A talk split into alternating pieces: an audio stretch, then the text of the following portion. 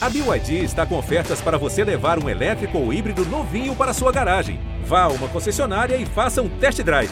BYD, construa seus sonhos. Ubuntu Esporte Clube. Nós somos o esporte. O esporte somos todos nós.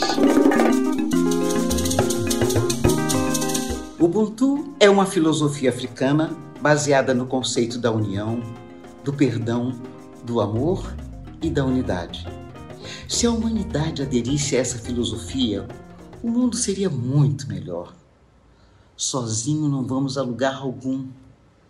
Se todos dessemos as mãos, não teríamos fome, desigualdade e nem guerras. Fala aí, galera! Ubuntu começando e com a mensagem de ninguém mais, ninguém menos do que Maria José Mota de Oliveira, nossa Zezé Mota, atriz, cantora, militante, arrasadora, sempre uma referência em tudo que fez e faz no Brasil.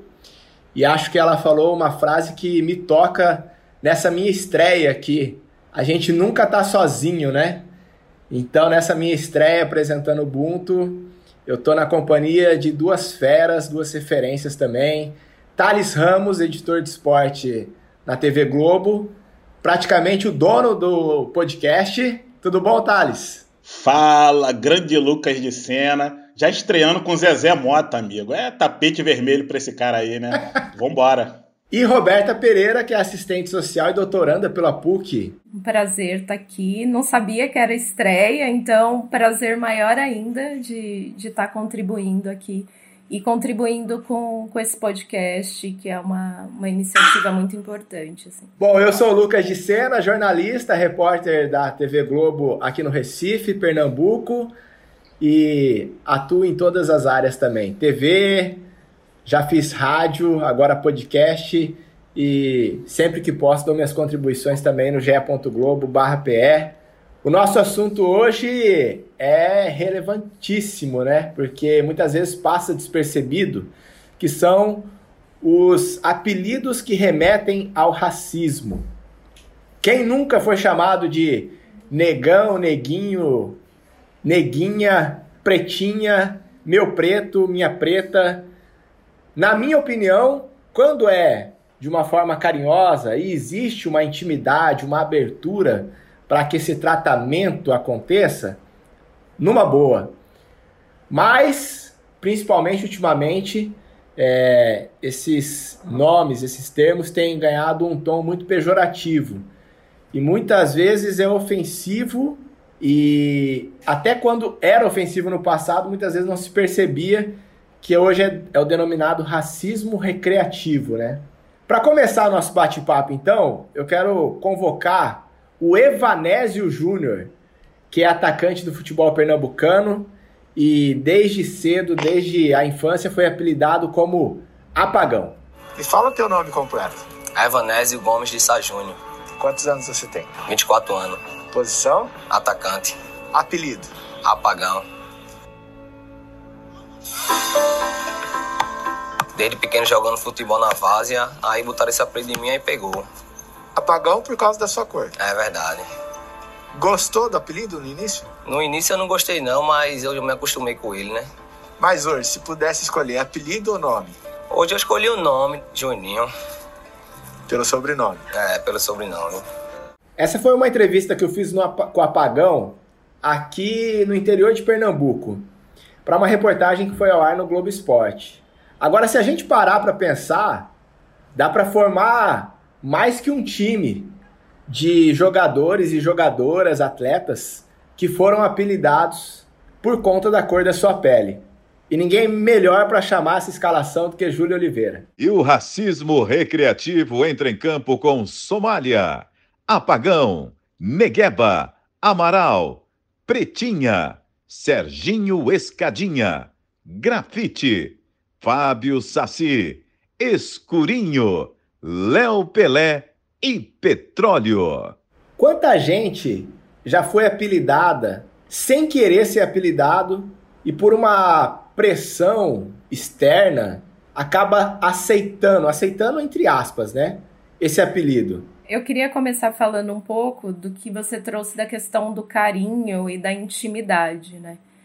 Se, se a gente não vivesse numa sociedade racializada, talvez a gente até podia partir daí, né?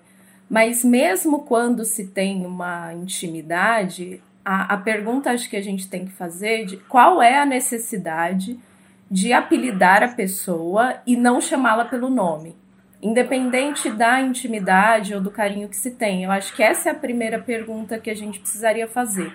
Por que essas pessoas necessariamente precisam ser chamadas por um pré-nome ou por um apelido e não pelo nome delas, né?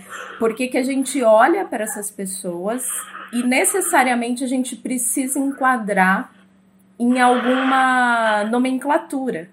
Né? E aí no futebol a gente tem um jogador que é habilidoso, que joga muito bem, só que a gente não vai humanizar ele por essas características.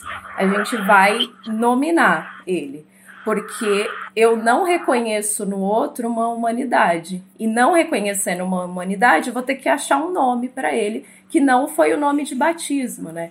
Então, eu acho que, mesmo em relação de intimidade, de carinho, ainda assim perpassa a racialização dos corpos negros, né? Porque o contrário não é verdadeiro, né? Quando você tem um, um jogador branco muito habilidoso, muito eficiente, talvez o nome dele vire apelido para outros que são eficientes, diferente com os negros, que aí você vai isolar uma determinada característica, que pode ser o cabelo, pode ser o dente, né? No caso do dentinho, por exemplo, pode ser a cor da pele, para falar sobre isso. Então, acho que assim, aqui no Brasil, como a gente tem preconceito de ter preconceito, né? Ou como o, o Adilson Moreira fala, é um racismo sem racistas. Eu acho que a primeira coisa que a gente precisa esmiuçar é essa questão é, da intenção ou não intenção né, nesse sentido, né? Não sei o que você acha, Thales. Eu concordo com a Roberta e assim é, respondendo engraçado né? parece até que eu sabia que o Lucas ia me fazer essa pergunta porque eu fiz uma lista aqui de alguns assim que eu lembrei hoje de alguns nomes que alguns eu escutei né da minha infância até a idade adulta e de outras pessoas pretas que eu convivi durante a vida e que eram é, receberam apelidos racistas, né? É, eu hoje eu moro em Niterói, que é na região metropolitana do Rio, mas eu nasci em Duque de Caxias, que é na Baixada Fluminense. Então uma listinha aqui de, de, de desses apelidos, ó: negativo, meia-noite, bezerro preto, negrete, vulto, Cirilo, bombom, Péricles, Júnior Baiano, chocolate, cara de macaco dentro desses apelidos aqui, eu estou falando de homens e mulheres, né? E eram apelidos que eles eram ditos assim na maior e assim é, as pessoas eram identificadas é, é, por esses nomes, ah, o vulto, o negrete, o negativo, a meia-noite e tal, né?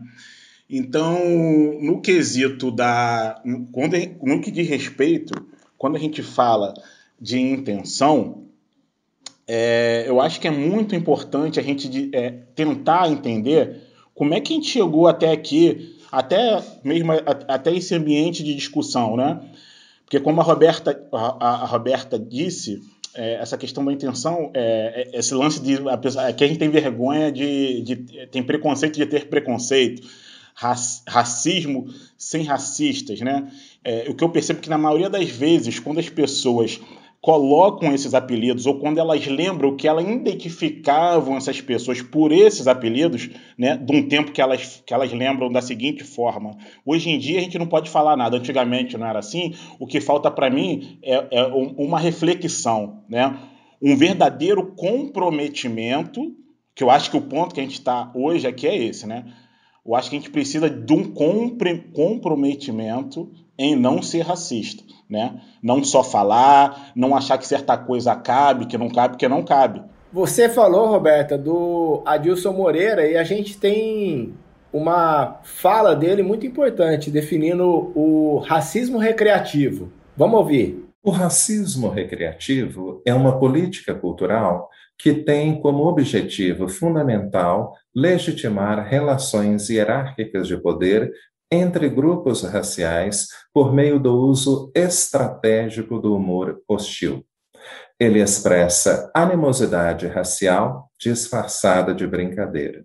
Pois é, aí eu pergunto para vocês assim: de onde surgiu isso? O Lucas está pegando pesado né, nas perguntas, né, Lucas? Não, porque assim, você. É, vou, vou, vou dizer por mim, tá? O meu pai, quando jogava futebol, meu pai tá com 71 anos já. Quando ele jogava futebol no Linense, no interior de São Paulo, ele logo foi apelidado de Fuminho, por causa do fumo preto, né? E ele, claro, não gostou do apelido, mas aceitou depois, né? Aceitou, entre aspas, né? Esse apelido e levou até ele arrebentar o joelho e não poder mais jogar. Mas você vê que é muito, é assim, desde que a gente entende a nossa história, desde que a gente sabe da nossa história, dos nossos ancestrais e tudo mais, esses apelidos, eles existem. De onde surgiu? Eu tenho essa curiosidade. Eu não, não vou saber te dizer, assim, com pesquisas de onde surgiu. Eu acho que a gente vai ter que retornar ao período da escravidão e a, é, a forma como tanto os povos indígenas como os negros foram tratados no Brasil, identificados como coisas. Na relação dos indígenas, eles foram exterminados. Né? Foram exterminados não só fisicamente, como sua cultura foi exterminada. A questão dos negros, eles foram tratados como coisas até é, o final da escravidão.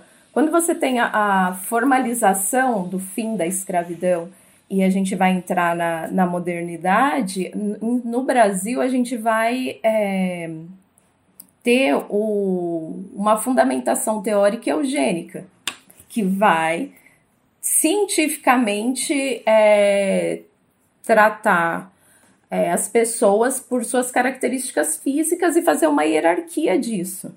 Depois disso, né, se, se, não bastasse quase 400 anos de escravidão e, e, essa formação eugênica que o Lima Barreto vai tratar muito bem nos seus contos, e que não, ele não recebe, é, fazendo um parênteses, né, ele não, não tem o, o reconhecimento que ele deveria, inclusive no futebol, porque os, as crônicas e os contos do Lima Barreto denunciando o racismo no futebol já na sua formação são importantíssimos, mas mesmo na academia tem um discurso de que o Lima Barreto não entendeu o que era o futebol e não entendeu o que se tornaria o futebol, mas fecha parênteses.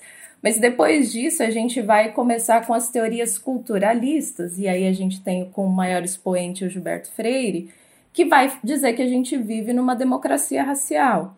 Então, se na eugenia a gente tinha um mestiço no, no final da pirâmide, com Gilberto Freire, essa pirâmide se inverte, o mestiço vai ser a síntese das três raças e a gente não vai ter mais racismo aqui. Então, se a gente identificar e fazer uma brincadeira ou colocar apelido, você vê que esse é na década de 20, isso não vai ter problemas, porque você está dentro de uma harmonia, né? E aí, nesse sentido, você traz o ranço da, da, do tratamento dos, dos povos africanos como objeto, depois a lógica eugênica, de que biologicamente você é inferior, e se você é inferior e se você não é humano, e se agora a gente vive numa democracia racial, eu tô autorizada a fazer qualquer tipo de brincadeira e te nomear da forma que for conivente a mim, né? E ele e, e, quem nomeia, né, o racista, ele vai sair pela tangente, porque afinal ele está brincando, né? Ele não está falando sério, né? É, o que eu vejo é que assim a coisificação, né, da, da nossa existência pela por essa estrutura racista é ela que permite essa manutenção do, desse tipo de apelido, né, é, durante a história. E como o futebol né, é, é, um, é um elemento, é mais um elemento né, da sociedade, né, como é o, o ambiente artístico, como é o ambiente político, ele não ia passar imune a isso. É, a gente tem que entender também, a gente pode pensar que o humor, né, Roberto Lucas, ele é uma maneira de quê? De você ser aceito, de você quebrar o gelo, né? Também de você é, é, ser introduzido num, num determin, numa determinada conversa, dentro de um determinado grupo. Né? E aí, quando a pessoa ela ela apelida uma outra né, de, de, dessa forma, de um jeito racista, é isso que ela está querendo também, através do racismo. Né? Então, quer dizer, é, ela vai falar isso, as pessoas vão rir, as pessoas vão aceitar e vão passar a nomear a pessoa por aquele nome. E aí a gente pode pensar o seguinte, pô, mas todos esses nomes aí que vocês que vocês citaram, as pessoas aceitaram esses apelidos, né? a gente tem que pensar que essas pessoas têm que ter também uma certa estratégia de sobrevivência. Então a gente, a gente citou, né, já, já, já, já escutamos o Apagão, que é um jogador é, que está buscando né, seu espaço dentro do futebol, assim como a maioria, e a maioria é preta, a maioria é pobre, né, do, do, dos jogadores. Então, pera lá, vamos, vamos, vamos imaginar o cenário que esse cara tá, né? O cara tá começando ali, o cara tá vendo no futebol uma maneira de, de inclusão social, né? Uma maneira de melhorar a sua vida, sabe? Se ele também for ficar batendo de frente com todo apelido racista que ele, que ele receber, ele rapidamente vai ser excluído desse meio. Ele vai ser o chato. Ele vai ser aquele jogador, ó, não, ó, esse cara ali, ó, cara difícil não é cara de grupo não, entendeu? Reclama muito e tal. Então também a gente tem que perceber uma estratégia de sobrevivência, né? Não é que o cara aceitou e, e, e por causa disso a gente também não vai, ah, não, se ele, se ele aceita ser chamado assim, então não é racismo, não é por aí. Você falou uma coisa que, que ele, ele falou para mim, viu? É, em campo ele já sofreu muitas ofensas, é, até por conta do apelido apagão, o pessoal deriva para outros chamamentos que ele não gosta, mas ele disse que, como ele está em começo de carreira, está buscando um espaço ainda para ser realmente um profissional, ele acaba não dando ouvidos para esses xingamentos, essas ofensas, porque ele sabe que se ele for encrencar com cada um que for é, ofender ele, ele não vai conseguir realizar o sonho dele, que é de ser jogador profissional. E isso aconteceu, acontece com o Evanésio, o Juninho, né? Que é o apagão. Vou falar Juninho porque ele disse que gostaria de ser chamado por Juninho. Mas também aconteceu com o Grafite, atacante, campeão do mundo pelo São Paulo, defendeu a seleção brasileira, hoje é nosso companheiro na, nos canais Globo. A gente tem um depoimento do Grafite no começo de carreira, porque ele é ídolo aqui no Santa Cruz, por exemplo, e a maioria da torcida nem sabe o nome dele, que é Edinaldo quando eu cheguei na Matonense e o treinador Estevão Soares na época não sabia o nome de todos os jogadores que estavam lá. E um dia eu estava fazendo aquecimento atrás do gol ele começou a gritar grafite, grafite, todo mundo olhou assim. Aí ele, Negão, vem cá você, Negão. E eu falei assim, ah, meu nome não é grafite não, professor. Ele falou, como é que é o seu nome? Eu falei, Edinaldo. Tu tem apelido? Eu falei, meu apelido é Dina, né? Meu apelido é Dina desde a, era, desde a infância. Aí ele falou assim: hum, Dina não vai vingar no futebol, não. Dina é muito meio. Aí começou, o apelido pegou, né? No começo eu não gostei e tal, mas foi. Aí quando eu passei nos testes, né? Que eu fui assinei o contrato minha camisa veio 18 grafite. Aí eu falei pro presidente da Matonense na época, o Galho, foi pro presidente, meu nome não é grafite, né? Ele falou, não, mas grafite é um nome que marcante, ninguém esquece. Vai por mim que vai dar certo no futebol. E acabou pegando. Eu acho uma coisa, uma coisa interessante. O grafite, por conta da cor da pele também, né? comparação com, com grafite de lapiseira e tal. Mas tem muitos outros jogadores, jogadoras, que são apelidados por conta de algum atleta preto ou preta, né? É, quem na, até tem uma música do Tiaguinho, né? Que diz quem, na, quem nunca teve o primeiro apelido. É, ó lá o Pelé, Pelezinho. É, a gente tem no São Paulo agora o Léo, que é zagueiro, atua também como lateral esquerdo. E chamavam ele de Léo Pelé até que ele subiu para o profissional e exigiu se chamado de, de Léo apenas, né? No Vasco a gente também tem um caso semelhante, né? Que na base era chamado de Robinho e quando subiu para o profissional virou o Lucas, né? Lucas Santos, né? Meu xará, inclusive. Que era chamado de Robinho por conta do Robinho dos Santos. E tem também outras semelhanças, né? Tipo, o cara zagueiro, alto, preto, é, vira armário, vira geladeira. Aumentativo, né? É Ronaldão, é Paulão, né? Você não vê isso acontecer com brancos, né? Com atletas brancos, né? E atletas brancas. É que essa coisa de sempre se relacionar com objetos, né? Que vem lá do criado mudo, né? Da, da, época da escravidão, você sempre objetifica a pessoa, né? Você sempre a torna um objeto. É sempre a lógica, né, que o Franz Fanon fala da desumanização. Você olha para o outro e a humanidade está no branco, a humanidade está na pessoa branca, homem hétero cis, top, Exceto, né? A humanização não está no negro. Então, como não está no negro, nem no homem, nem na mulher negra, nem na criança negra, né? Porque esse processo do futebol tem que ser lembrado, ele vai passar desde a infância. É, e aí o Santos saiu uma matéria, acho que ontem, que o Santos contratou um menino de sete anos, assim. Como é que, que num país que é signatário das convenções da ONU, que tem o Estatuto da Criança e Adolescente, permite que uma criança de 7 anos seja contratada por um clube, né? E, e, geralmente essas crianças são negras, né? Então tem todo esse processo de, de racismo na infância que no futebol vai ser fortíssimo, né? Mas é sempre essa lógica da desumanização e de que negros são todos iguais. Então eu posso chamar todo, todos os negros de Pelé, como eu chamava todos os negros de Gradim, né, na década de 30, porque todos os negros são iguais, eles não têm, é, não têm identidade, não têm uma identificação humana que o distingua. São todos iguais. Sendo todos iguais, eu penso em algum adjetivo, alguma, algum objeto ou alguma pessoa para encaixar, porque aquela pessoa não pode ser boa. Ela, se o Pelé foi bom, então no máximo ela é também um Pelé, né? Todas são iguais, todas sambam muito bem, todas jogam futebol muito bem, né? Todas dançam muito bem, todas jogam capoeira.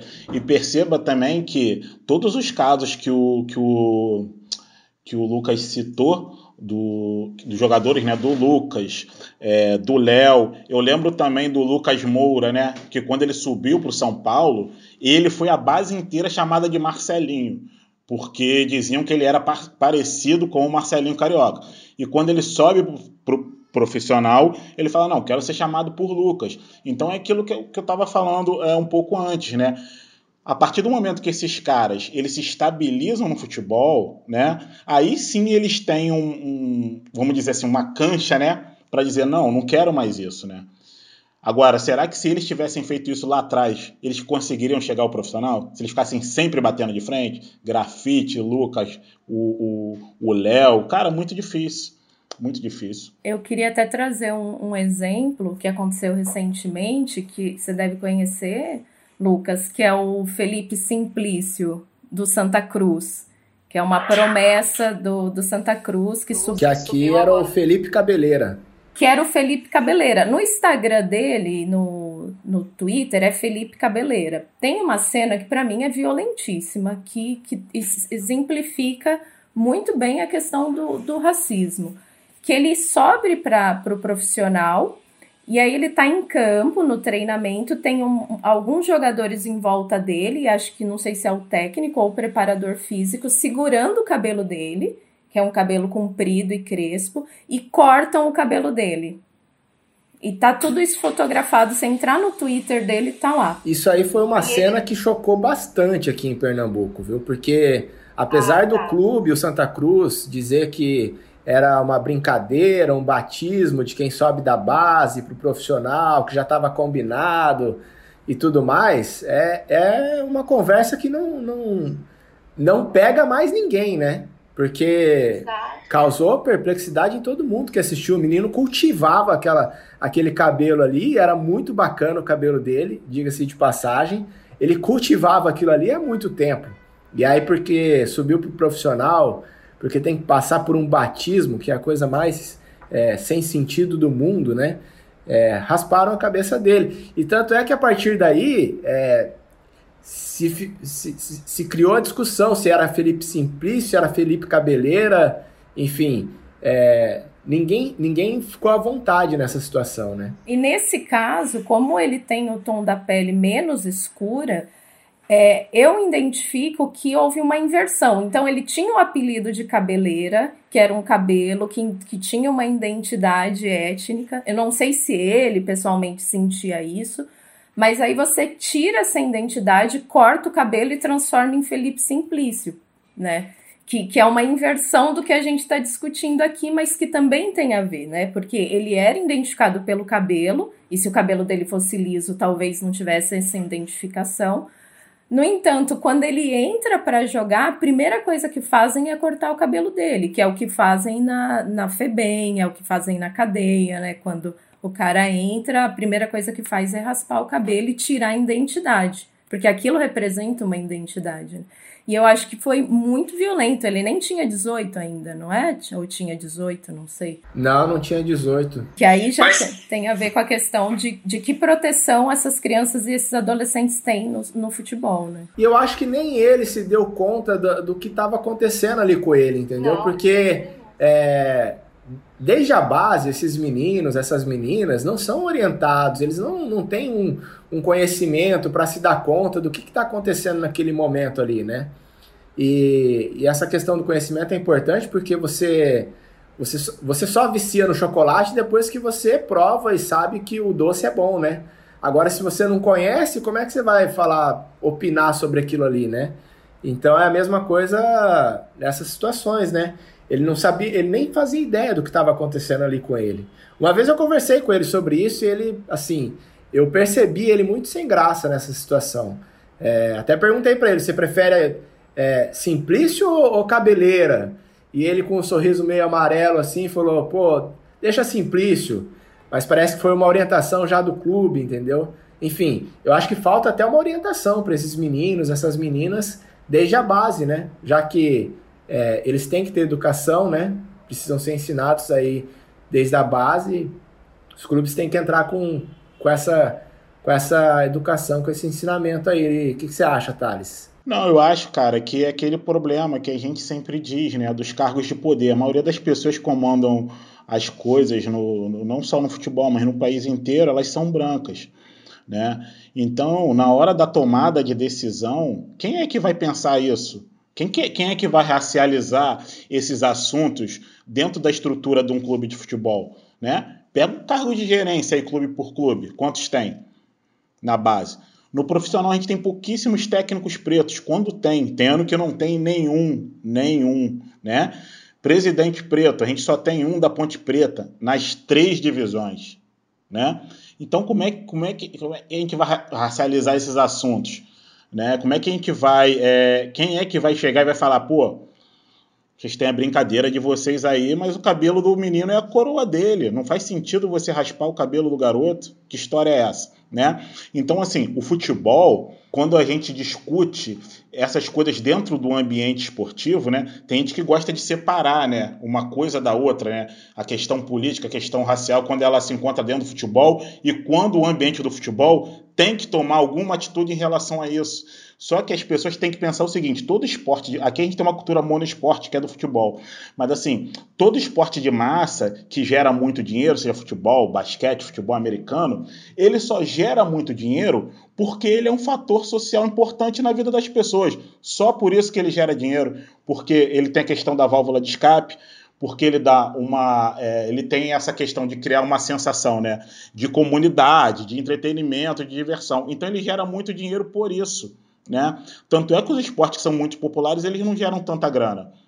Só que na hora que o futebol, é, quando, o fute, quando o ambiente do futebol, quando o ambiente do esporte é cobrado a ele, né? Esse outro lado que devia ser papel dele também, né? Esse papel educativo, esse papel de referência nesses assuntos. Ah, não, mas pô, não é ambiente para isso, né? Não é bem assim. Ou seja, na hora de colher o lucro, ok, o futebol ser importante pra caramba na vida das pessoas. Na hora de educar, vamos tirar o corpo fora. Eu falei sobre a importância de você ter o conhecimento para você ter o discernimento do que é o certo, o que é o errado, o que está acontecendo com você, o que, que não está acontecendo. E o próprio grafite, que hoje ele diz que é, nem se reconhece mais quando alguém chama ele pelo nome ou pelo apelido de infância, que era Dina, é, ele reconhece que hoje houve uma mudança no comportamento da sociedade e que não é, não é mais possível a gente admitir esses apelidos. Vamos ouvir o grafite. Muitas coisas que nós falávamos na nossa infância, na nossa adolescência, tipo negão, neguinho, pelezinho, essas coisas assim, hoje em dia já tem um tom mais pejorativo, né? Eu me lembro de 2005, né, quando o, o De Sábado me chamou de negro de merda, eu empurrei a cara dele. Brigava muito com o Fabão, é, com o Ed Carlos, que nós jogamos na Argentina, os caras ficavam imitando macaco, macaquito, a gente brincava, ó, Fabão, os caras tá, tá, imitando pra você, ó, Ed, os caras tá imitando pra você, ó, Grafite, os caras tá imitando pra você. Só que hoje não tem mais espaço para isso. O que é preciso fazer para a gente acabar com esses apelidos? É, é seguir esse caminho que o Léo, do São Paulo, o Lucas, do, do Vasco, seguiram? Exigir ser chamados pelo nome?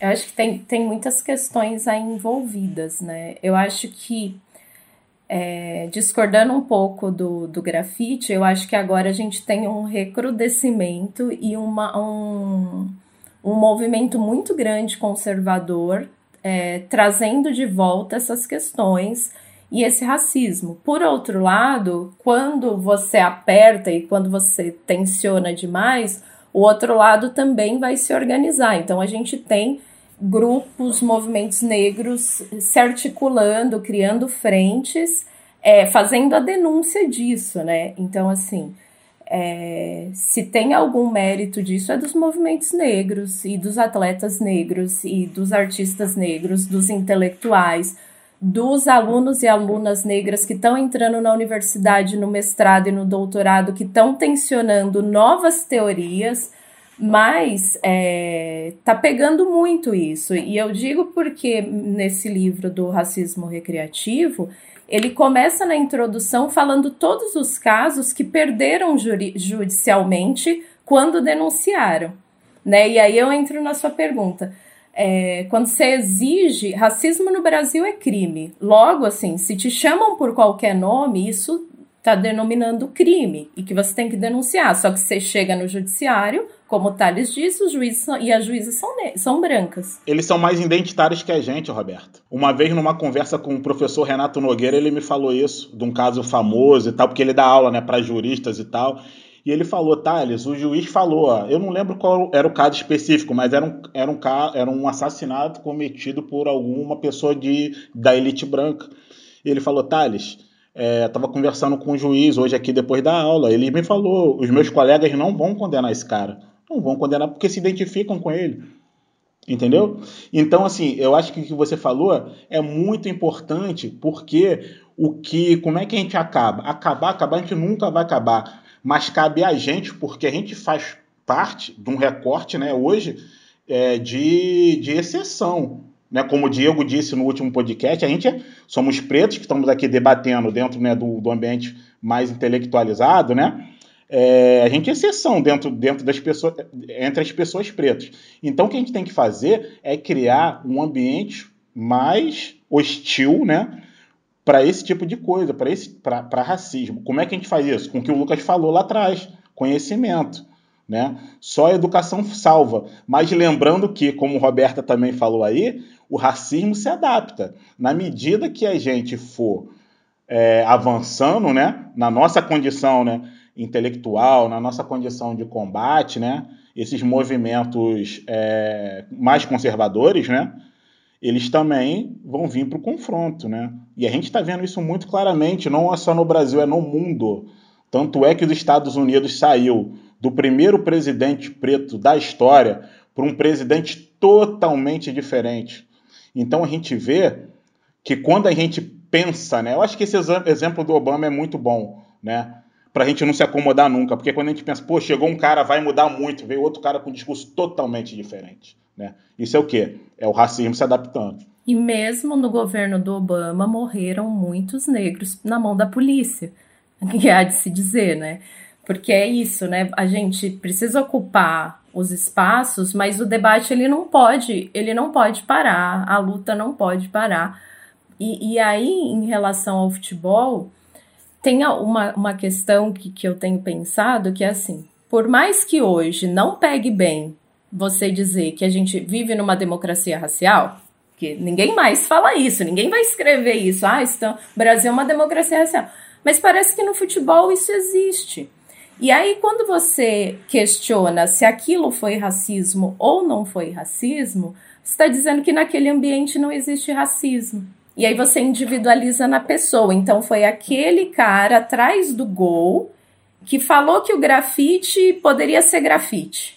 Não é uma instituição racista, não é o racismo estruturado na sociedade. É daquele indivíduo que olha para aquela pessoa e fala: não, ele pode ser grafite. Por isso que quando chega no judiciário, o juiz fala: não, mas ele não teve intenção. Aliás, ele queria até ajudar o grafite na carreira dele.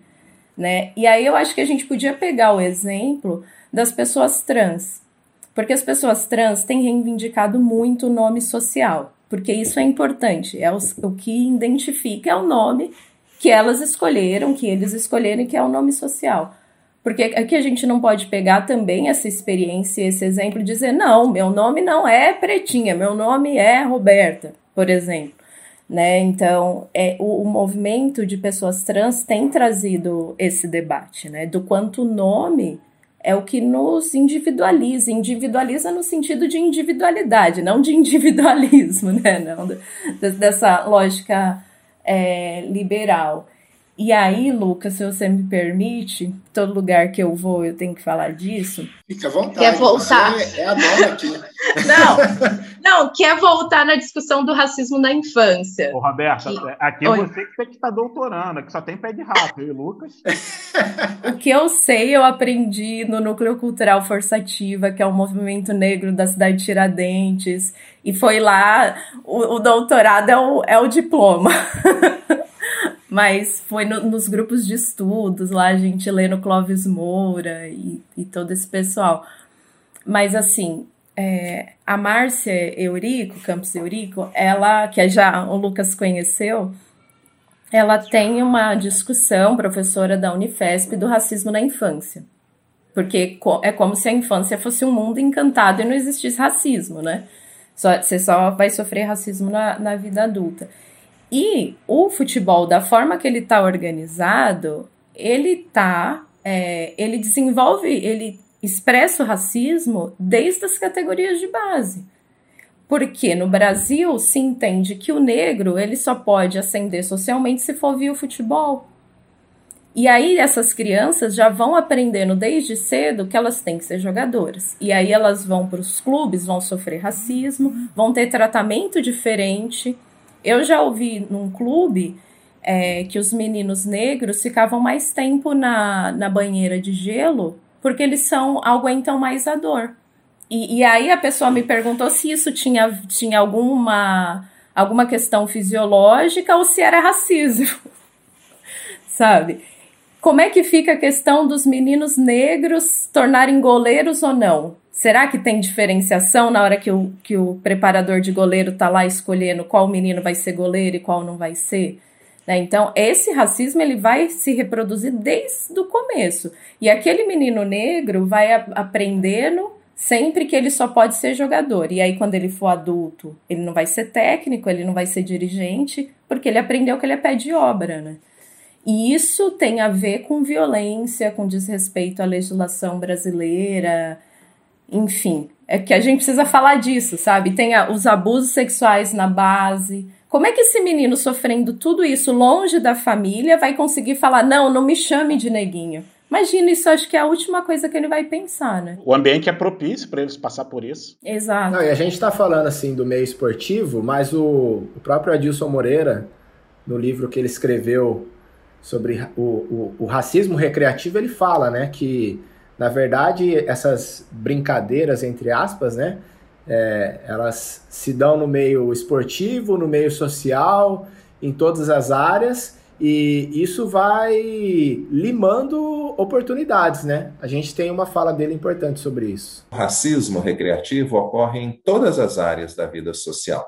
Ele acontece nas instituições escolares, no espaço de trabalho, nos meios de comunicação e também no mundo esportivo. Todos esses são ambientes nos quais grupos sociais estão lutando por oportunidades que não serão distribuídas apenas por mérito pessoal, mas também em função da respeitabilidade social. Tratar alguém por Somália, petróleo ou apagão é uma forma de representar aquela pessoa como alguém que não merece ter o mesmo nível de respeito que pessoas brancas têm. Mais uma vez, estamos diante do aspecto estratégico do racismo recreativo.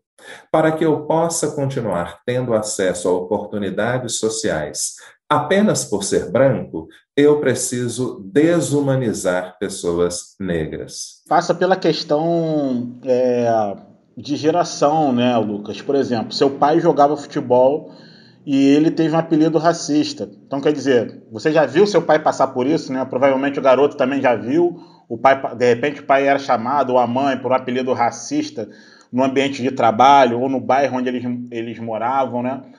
Então, é, é essa a, a construção do ambiente é que a gente tem que trabalhar melhor, né? É isso que eu penso. E aí eu penso na nossa área aqui do jornalismo esportivo, né? Quem sabe um dia a gente não chegue num dia, quando chegar a, a galera come, começar a bater de frente com esses apelidos, né? Quando um, um menino subir da base, e a própria imprensa não, não, reflita sobre isso. Pô, esse apelido aqui não tá legal, não, cara. Chamar o cara assim, pô, como assim grafite, sabe? Como assim é pretinho do não sei do que? Como assim não sei o que Pelé? O cara nem parece com Pelé. Porque aí a medida também que a imprensa começar a fazer essa, essa reflexão, sem ser provocada até, né? Sem ser provocada, que eu digo, é sem o cara tomar esse, esse, essa prime, esse primeiro ato de não, não quero ser chamado assim, a própria imprensa começar a refletir sobre isso, né? Vai ficar ruim para o próprio ambiente do, do, do, do, futebol. Porque aí, quando eles pensarem em denominar alguém, eles vão pensar, pô, cara, não vai ser legal de gente chamar o cara assim. Vai ser cinismo? Vai. Claro que vai ser cinismo, porque a gente sabe que de repente isso não está no coração do cara não ser racista. Mas é assim que a gente tem que mudar as coisas. Muitos autores têm dito isso, que precisa, já que, que racializou, no sentido de que negros não existiam até os colonizadores chegarem. Existiam pessoas lá vivendo na África, vivendo na América, e aí os colonizadores transformaram toda a África em negro, toda a América em índio, né? Que não existiam. Isso, inclusive, tem a questão do racismo linguístico né? Então a gente precisa racializar também, entender que, que assim, que vocês não são humanos, quer dizer, são, mas são brancos, né? Que não, não fique mal essa frase. Não, é todo mundo humano. Mas é isso, né? É, e mesmo quando o jogador não tem, ou a jogadora não tem o apelido, o narrador acha um jeito, né? De. Que foi o que aconteceu agora recentemente do, do cabelo exótico, né? Mesmo quando a pessoa, o jogador tem um nome, tá lá. Eu acho que, não sei, não sou de jornalismo, mas eu imagino que os narradores, o pessoal tem uma listinha com o nome e o número da camisa, né? Não, tem nome. Foi um comentário não, ridículo e, e desnecess... totalmente desnecessário. Não sei de onde que ele tirou aquilo ali, entendeu? É, porque você estuda, eu vejo no, no, Instagram do Lucas ele estudando lá antes do jogo. Mas esse, mas esse não deve ter estudado, viu? Nem o jogo, é nem nada. Eles, eles, se não tem o apelido, eles acham alguma nomenclatura para nominar aquela pessoa, né? Não pode chamar pelo nome, enfim, chama, fala o número da camisa, não. Tem que, que dar um, para achar engraçado, porque também tem essa parte do jornalismo esportivo agora que virou entretenimento, né? Você não consegue assistir porque é propaganda e piada, propaganda e piada, e piada sempre de cunhos é, homofóbicos, sexistas. O que o, a Roberta, cara, citou, só para eu não esqueça, né? Pô, citou o Lima Barreto. Cara, o Lima Barreto ele é um autor que você lê, tipo assim, parece que o cara nasceu ontem, né? Que o cara tá falando do Brasil de hoje, né? E aí eu leio, cara, eu fico bolado, assim, fico muito feliz, né? Pô, cara preto, cara escrevia sobre isso aqui. Mas, cara, às vezes bate uma deprê, porque tu vê que o Brasil mudou pouco, cara. Há quanto tempo que o cara escreveu? O cara, o cara parece estar tá falando do Brasil de hoje. É muito bizarro isso. É, é os bizarro. contos deles mais ácidos é de 1919.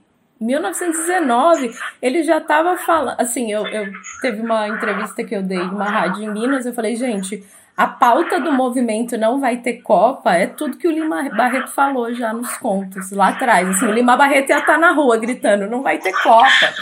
Porque... E aí o que, o que eu fico, como diz o meme, eu fico incrível, é que assim, o Mário Filho é o autor da discussão do é, o negro no futebol brasileiro. Então, qualquer tese, qualquer doutorado, qualquer coisa, ah, é o Mário Filho. E o Lima Barreto, que tem uma crítica que se aproxima muito mais do que a gente está discutindo, é completamente esquecido no futebol. Você não vê discussões trazendo Lima Barreto é, para discutir o futebol. Assim, ele, no limite ele era um estava iludido, era um ranzinza que não gostava da popularização do futebol, né?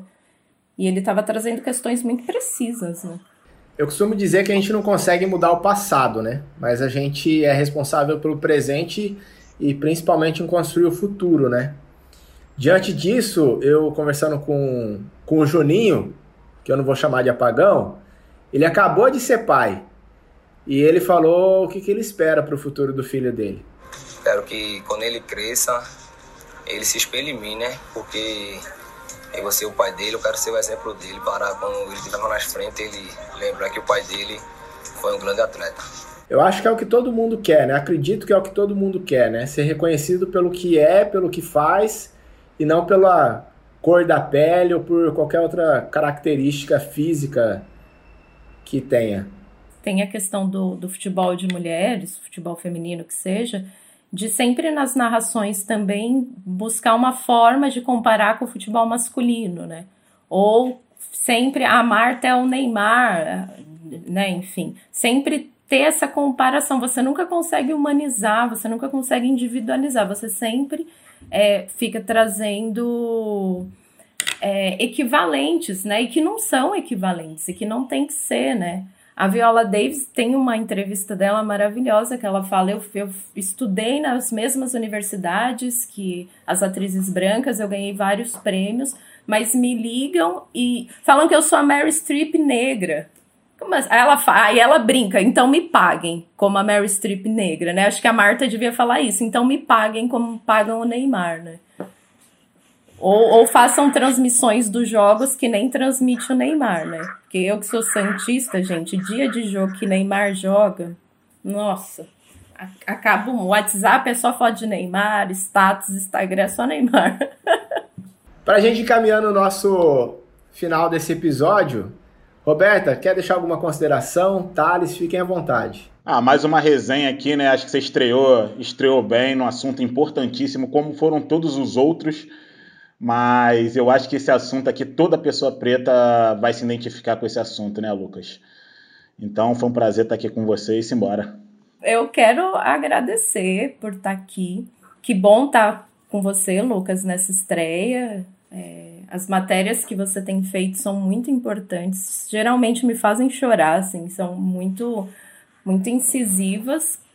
É, a experiência do Ubuntu também é, é, incrível, assim, sempre quando eu posso eu divulgo, já participei outras vezes, é, e, e, assim, eu acho que esse é um dos caminhos, né, esse é um tipo de tensionamento que tem que ser feito, que tem que ser divulgado, de fato o tema vai chamar muita atenção, e, e, e pela, como tem um acesso, né, grande das pessoas, acho que também serve de, de, de uma forma educativa para os jogadores que ouvirem também.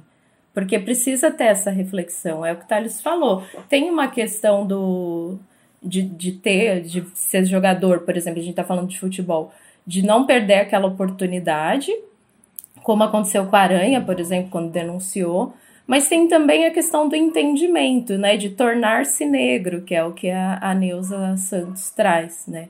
tem ainda um processo, porque se a gente aprendeu que a gente é tudo menos negro, ainda tem um processo anterior de tornar-se negro, né? Então, é um, um, processo e vocês estão colaborando muito com esse processo. E eu só quero agradecer muito por estar aqui. Roberta, Thales, amigos, amigas, amigues, todos que estão nos ouvindo, obrigado aí pela paciência, pela audiência. Estreiei, já passou aquela bambeada na perna. Tamo junto para as próximas, viu? Foi muito bacana o bate-papo com vocês e tomara que todos e todas saiam desse podcast, desse episódio, com uma reflexão bacana aí para o futuro, porque a gente é responsável pelo que constrói no amanhã.